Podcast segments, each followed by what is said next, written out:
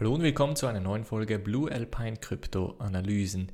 In der heutigen Folge sprechen wir über Uniswap, wir sprechen über SushiSwap, was das mit der DeFi-Welt zu tun hat, dann wieso möglicherweise die nächsten Monate sehr, sehr gute Zeiten für Altcoins sein könnten und dann noch ganz kurz, was es für Entwicklungen bei USDC gegeben hat. Springen wir gleich in diese erste News Story und zwar geht es darum, dass Uniswap innerhalb einer Woche 1000 neue Tokens bekommen hat.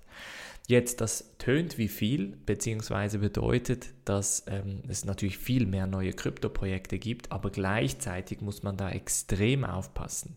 Weil ich könnte jetzt rein theoretisch auf GitHub, ähm, also auf dem Entwicklerportal, irgendeine Krypto nehmen, ERC20 basierend, eine Kopie davon machen und auf Uniswap lancieren, ohne dass ich durch irgendwelche Sicherheitsmaßnahmen gehen muss.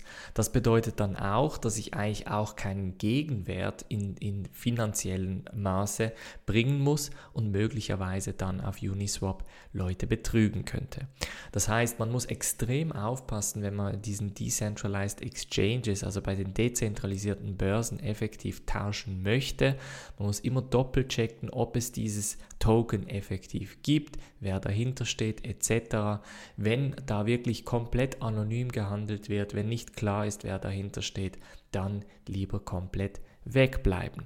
Und das bringt uns interessanterweise zur nächsten Story, nämlich zu SushiSwap.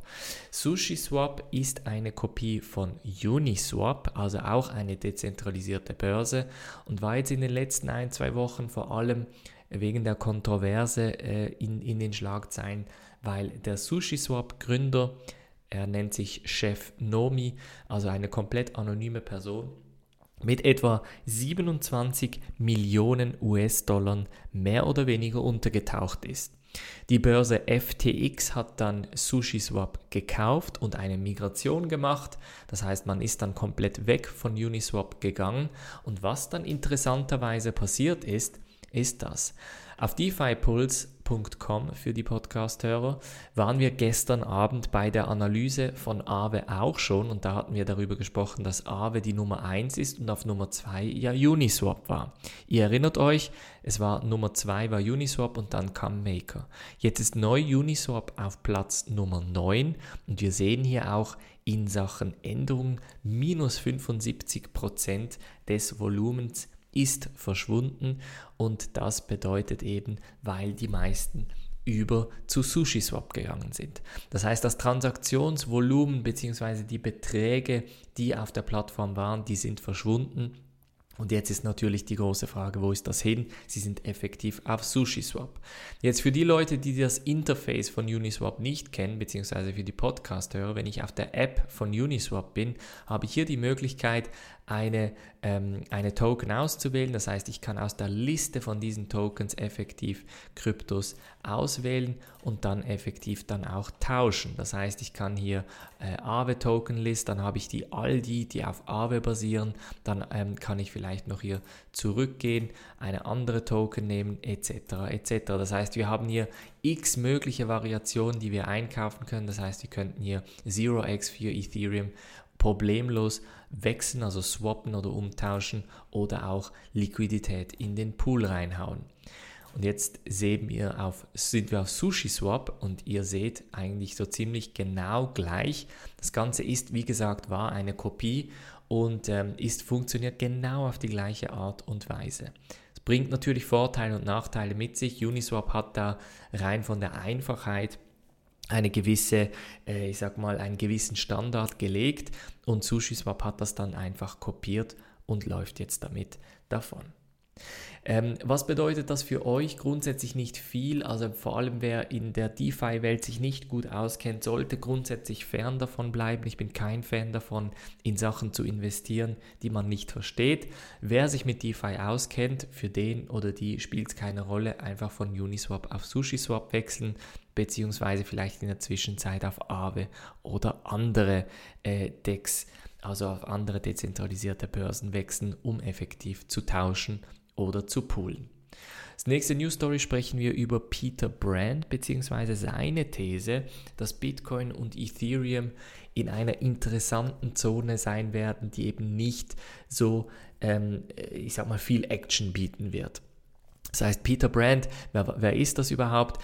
Ist ein Typ ähm, technischer Trader. Seit, ich glaube, etwa 30 oder 40 Jahren ist er Trader und auch sehr aktiv auf Twitter und tradet auch Kryptowährungen, namentlich BTC, also Bitcoin und Ethereum. Und er sagt jetzt halt, dass Bitcoin zwischen 8.900 und 12.500 bleiben wird und Ethereum irgendwie zwischen 250 und 500 US-Dollar.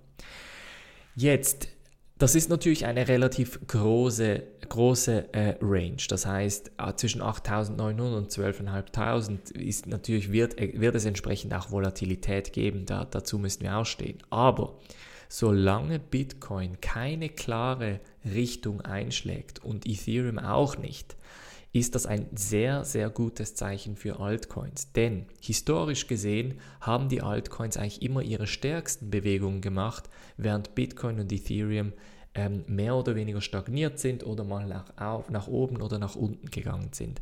Das heißt, solange es keine wirklich starken bullischen Zeichen gegeben hat, haben die Altcoins sich erholt und konnten dann dementsprechend einen Run machen. Das wäre natürlich jetzt auch eine sehr, sehr gute Zeit, Altcoins zu analysieren. Das heißt, die Coin-Analysen anzuschauen, die wie den Stream von gestern oder auch samstags via die Mitgliedschaft. Ähm, ich glaube auch, dass momentan zumindest bis zu den Präsidentschaftswahlen, solange sich die Wirtschaft einigermaßen normal verhält, wird der Preis wirklich in dieser Range bleiben. Ich glaube auch da, also es wird natürlich immer so die 10, 20 Prozent Korrekturen, die kann es geben bei Bitcoin, vergesst nicht, ist immer noch ein sehr, sehr volatiles, äh, ein sehr volatiler Vermögenswert, aber nichtsdestotrotz glaube ich, dass wir trotz diesen Korrekturen bei den Altcoins extrem spannende Projekte sehen werden. Und als letzte News Story sprechen wir über USDC, denn die sind jetzt neu, äh, haben die Möglichkeit, etwa 1000 Transaktionen pro Sekunde zu schaffen bei fast gratis Gebühren. Wie ist das möglich? Ganz einfach. USDC ist nun auch via Algorand oder auf der Algorand Blockchain erhältlich. USDC bis jetzt eigentlich ein ERC20 Token, ganz Standard, ist also auch dementsprechend limitiert durch die Ethereum Blockchain und man möchte jetzt eigentlich den nächsten Layer, also die nächste Tranche äh, erreichen und die Skalierbarkeit nach oben schreiben dementsprechend. Es sollen jetzt bis zu 1000 Transaktionen pro Sekunde äh, möglich sein, sowie ein Zwanzigstel von einem Cent ähm, sollen die Kosten betragen. Das heißt, es ist natürlich extrem günstig, jetzt USDC von links nach rechts zu schicken. Und auch USD Tether, also USDT, ist natürlich auch da sehr, sehr interessiert daran zu skalieren und das Volumen zu, zu steigern. USDC auch da auf im, im DeFi-Markt eigentlich so eine relativ beliebte Token, um zu tauschen bzw. auszuleihen, weil man da entsprechend auch Geld bekommt. Ähm, bis zu zweistelligen Prozentbeträgen habe ich zum Teil gesehen, aber nichtsdestotrotz USDC ist halt nach wie vor ein Dollar gebackter Stablecoin, der vor allem von einem Konsortium kontrolliert wird und allenfalls auch geblacklistet werden kann. Also vergesst nicht, auch USDC und USDT sind zwar Kryptowährungen, haben aber nicht komplette Unabhängigkeit wie Bitcoin. Bitcoin kann euch keiner ähm, irgendwie verwehren in diesem Sinne, wenn ihr die Private Keys habt, aber USDC kann man euch sperren oder blockieren. Das einfach mal so ähm, kurz erwähnt. Das war's von der heutigen Folge. Gebt mir wie immer einen Daumen hoch, abonniert den YouTube-Kanal, abonniert den Podcast, ganz wichtig, abonniert den Newsletter. Da kommt noch die Roadmap zu Aave und nochmal eine Diskussion darüber, ob das Rating gerechtfertigt ist oder nicht. Zusätzlich, wer jetzt am Samstag nochmal eine Analyse möchte, kann gerne Teil in der Mitgliedschaft, also in der Mitgliedschaft teilnehmen und dementsprechend einen weiteren Livestream sowie eine Coin-Analyse bekommen und natürlich in der Telegram-Gruppe mit uns plaudern. Ansonsten sehen wir uns morgen wieder. Macht's gut und bis dann.